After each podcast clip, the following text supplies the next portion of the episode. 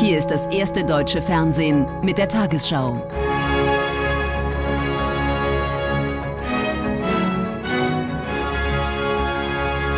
Heute im Studio Susanne Daubner. Guten Abend, meine Damen und Herren. Ich begrüße Sie zur Tagesschau.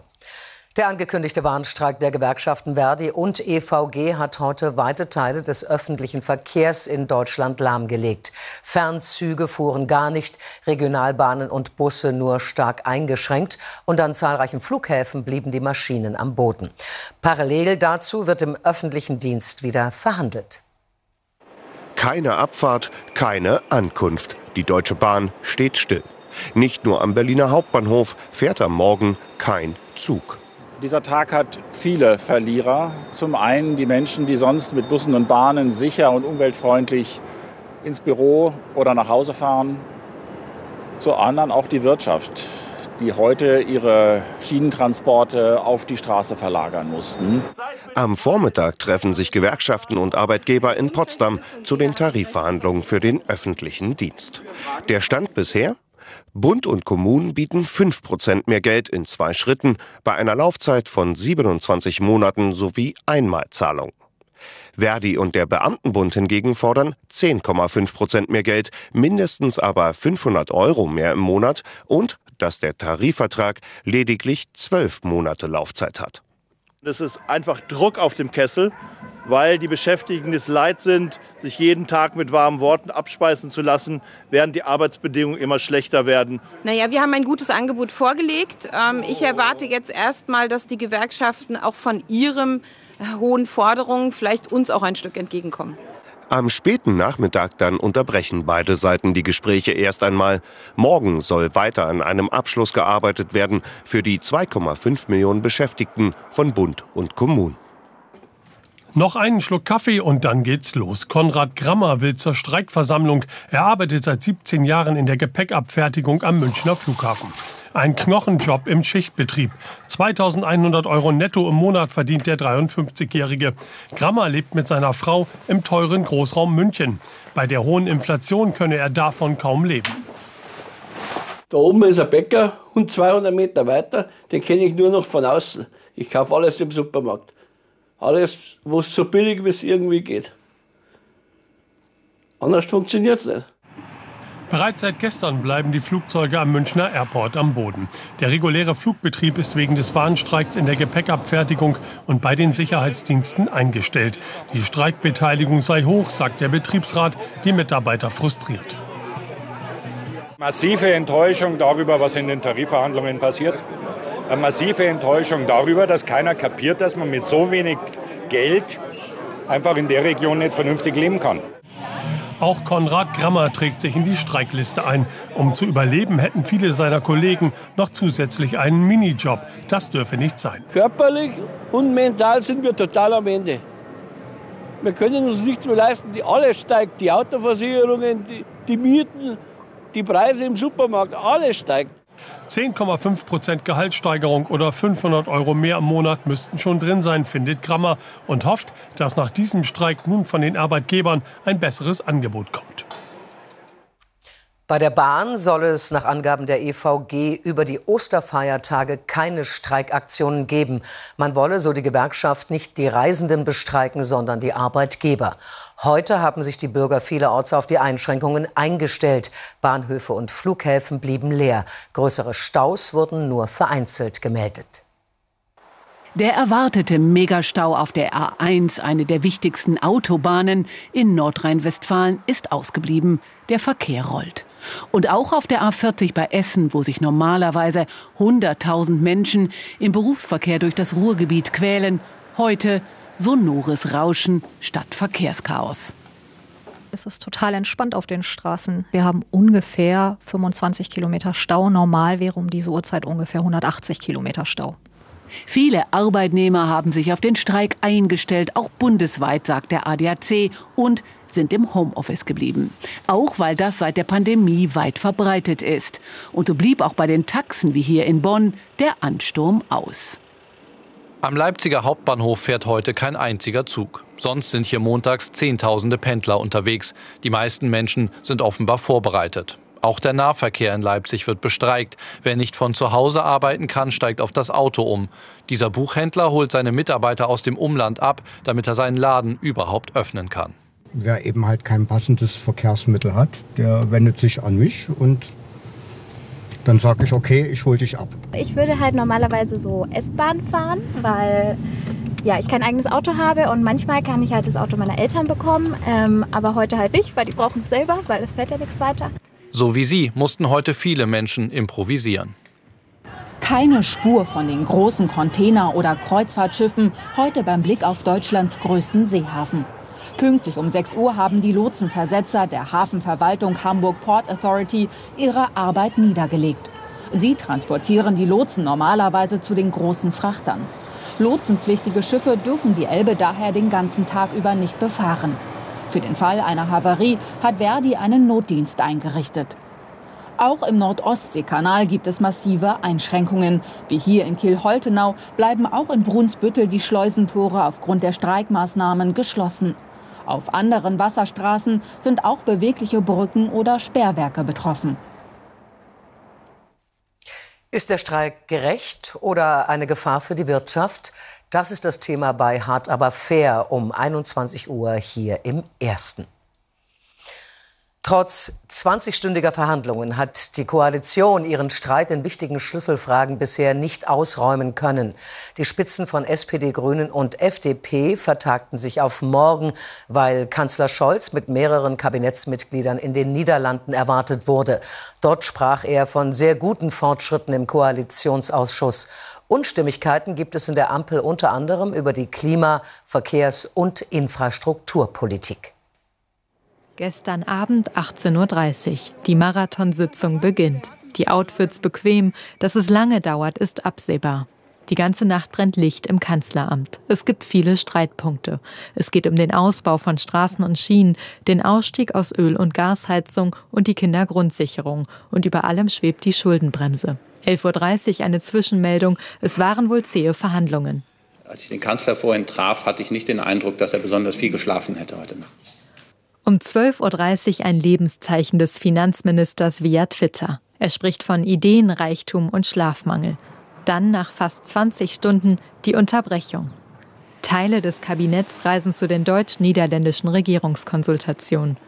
Gut gelaunt kommen die Ministerinnen und Minister in Rotterdam an.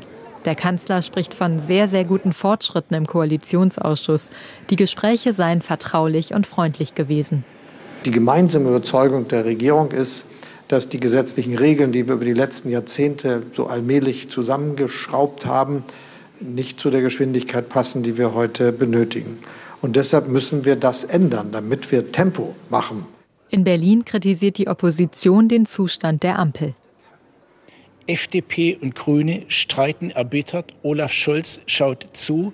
Da ist offensichtlich überhaupt kein gemeinsamer Geist in dieser Koalition. Dass in der Sache gerungen, gerungen wird, ist ja in Ordnung. Aber das ist ja persönlich und erbittert. Und da brauchen wir einen Neustart. Das belastet nicht nur die Ampel, das schadet Deutschland. Morgen früh soll es mit dem Koalitionsausschuss weitergehen. Ende offen. Der Koalitionsausschuss hat sich vertagt. Dazu jetzt Tina Hassel live aus Berlin. Nun, wenn der Kanzler so demonstrativ die guten Fortschritte der nächtlichen Verhandlungen lobt, zeigt dies eher, wie weit man noch auseinander liegt bei zentralen Streitpunkten. Kanzleramtsminister Schmidt muss deshalb auch in Berlin bleiben, anders als geplant, und an einer Lösung für die festgefahrene Situation arbeiten. Denn jetzt ist der Kanzler in der Pflicht. Scholz muss dafür sorgen, dass alle drei Partner gleichermaßen Erfolge verzeichnen und Zugeständnisse machen, vor allem beim gemeinsamen Kampf gegen den Klimawandel. Beispiel, wenn die Grünen sich beim beschleunigten Ausbau von Autobahnen und Straßen bewegen, müsste die FDP im Gegenzug verbindliche Weichenstellungen für mehr Klimaschutz beim Verkehr auf den Weg bringen. Und genau hier scheint es noch zu haken. Sollten die Verhandlungen morgen wieder zu keinem Ergebnis führen, wäre die Ampel aber auf dem Weg in eine veritable Regierungskrise. Danke, Tina Hassel in Berlin. Deutschland hat wie angekündigt 18 moderne Leopard 2 Kampfpanzer an die Ukraine geliefert. Einen entsprechenden Spiegelbericht bestätigte Bundeskanzler Scholz in Rotterdam. Der genaue Transportweg wurde aus Sicherheitsgründen geheim gehalten. Mit den Panzern will Deutschland die Ukraine im Kampf gegen die russischen Angreifer unterstützen. Die ukrainischen Besatzungen und Techniker waren zuvor in Deutschland an den Systemen ausgebildet worden. Die letzte große deutsche Warenhauskette Galeria Kaufhof Karstadt bleibt zunächst bestehen. Gläubiger des hochverschuldeten Unternehmens, etwa Lieferanten und Vermieter, stimmten einem Sanierungsplan zu. Dafür verzichten sie auf mehr als 1,3 Milliarden Euro. Auch hunderte Millionen Euro Steuergelder, die Galeria während der Pandemie als Kredit erhalten hatte, müssen abgeschrieben werden. Einen hohen Preis zahlen auch die Beschäftigten. Mehr als 4000 Stellen werden gestrichen. Die Gläubiger hatten eigentlich keine Wahl. Denn hätten sie dem Sanierungsplan des Generalbevollmächtigten Geiwitz nicht zugestimmt, hätte das das sofortige Ende für den Warenhauskonzern bedeutet. Doch dafür verzichten sie auf viel Geld. Allen voran der Bund. Er muss fast seinen gesamten Kredit von 680 Millionen Euro abschreiben, genau wie die Bundesagentur für Arbeit 98 Millionen Euro Insolvenzgeld. Damit kann die Sanierung von Galeria beginnen. Durch Umbauten, aber auch durch andere Gastronomiekonzepte, durch äh, attraktivere Sortimente, durch mehr Digitalisierung auf der Fläche, durch mehr Serviceangebot auf der Fläche. Damit soll äh, letztendlich die Frequenz der, im Warenhaus erhöht werden. Und das Ganze, das war auch meine Bedingung, ähm, soll alles innerhalb der nächsten drei bis maximal vier Jahre stattfinden, sodass der Kunde auch relativ schnell merkt, dass es eine positive Veränderung gibt. Von den bisher 129 Galeria-Standorten bundesweit werden 47 Filialen geschlossen werden. Dadurch wird das Warenhausnetz deutlich ausgedünnt. Es bleiben nur 82 Standorte erhalten. Während die Gläubigerversammlung tagt, protestieren vor der Tür Betriebsräte von Galeria Karstadt Kaufhof. Sie kritisieren, dass auch in Filialen, die erhalten werden, Personal entlassen werden soll. Es werden ja Kollegen aus den Kassen und aus dem Verkauf gekündigt. Ähm, und das ist das, wo du sagst, das verstehst du jetzt gar nicht, weil ja eigentlich es soll weitergehen mit Beratung und wir machen alle super gerne unseren Job und wollen wirklich für die Kunden da sein. Galeria-Gesellschafter Benko soll die anstehende Sanierung mit 200 Millionen Euro unterstützen. Gläubiger und Beschäftigte hoffen, dass das reichen wird, um die Warenhäuser langfristig zu erhalten. Nach monatelangem Streit um die Justizreform in Israel hat die Regierung von Ministerpräsident Netanyahu das Vorhaben heute um mehrere Wochen verschoben. Die Zeit solle genutzt werden, um einen breiten Konsens in der Frage zu finden. Israel dürfe nicht in einen Bürgerkrieg abgleiten, so Netanyahu. Auch heute gingen wieder Gegner und Befürworter der Reform auf die Straße. Die Gewerkschaften hatten zu einem Generalstreik aufgerufen. Tel Aviv am Mittag. Erneut haben tausende Demonstranten große Straßen und Kreuzungen blockiert aus Protest gegen die umstrittene Justizreform. Sie erwarten, dass Premierminister Netanyahu die Reform heute stoppt. Die Sorge, die Regierung wolle die Justiz kontrollieren durch das Besetzen von Richterposten oder indem sie Entscheidungen des obersten Gerichtshofs aushebelt. Diese Regierung handelt, ohne auf die Stimmen so vieler Menschen zu hören. Das ist keine Demokratie. Das hier wird nicht mehr aufhören. Ich höre nicht auf, bis es einen Kompromiss für alle gibt. Einen Kompromiss, den Premierminister Netanyahu bislang ablehnt. Gestern entlässt er seinen Verteidigungsminister. Der hatte öffentlich gefordert, die Reform zu stoppen. Sie sei eine Gefahr für die Sicherheit Israels. Der Staatspräsident verlangt heute erneut einen sofortigen Stopp. Und auch in den eigenen Reihen wächst die Kritik an Netanyahu. Gleichzeitig drohen einige seiner Minister mit Rücktritt, falls er die Reform stoppe. Am Abend äußert sich erstmals Netanyahu selbst.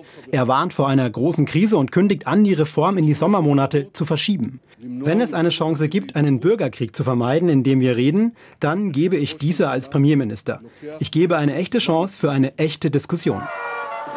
Die landesweiten Proteste gehen weiter. 100.000 Reformgegner sind es am Nachmittag allein in Jerusalem. Am Abend demonstrieren dort erstmals auch etwa 10.000 Befürworter der Reform. Das bloße Verschieben wird die Reformgegner nicht zufriedenstellen. Sie fordern, dass die komplette Reform vom Tisch genommen wird. Genau das aber kann Netanyahu gar nicht mehr anbieten, ohne dabei seine eigene Regierung aufs Spiel zu setzen. In Schottland sind die Weichen für die Nachfolge der langjährigen Regierungschefin Sturgeon gestellt. Die Mitglieder der schottischen Nationalpartei haben Hamza Yousaf zu ihrem neuen Vorsitzenden gewählt, den bisherigen Gesundheitsminister. Yousaf versicherte, er werde sich wie Sturgeon für die Unabhängigkeit von Großbritannien stark machen. Morgen steht seine Wahl im Parlament an.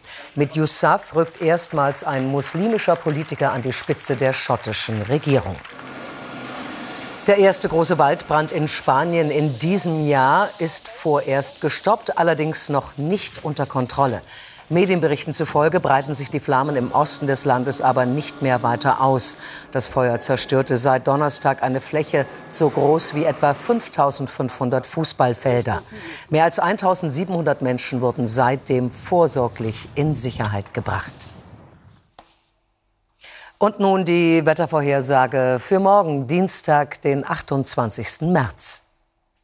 Steigender Luftdruck sorgt vorübergehend für recht freundliches Wetter. Die Nacht wird allerdings verbreitet frostig und von der See ziehen einige Schnee, Schneeregen oder Graupelschauer Richtung Südosten. An den Alpen schneit es auch längere Zeit.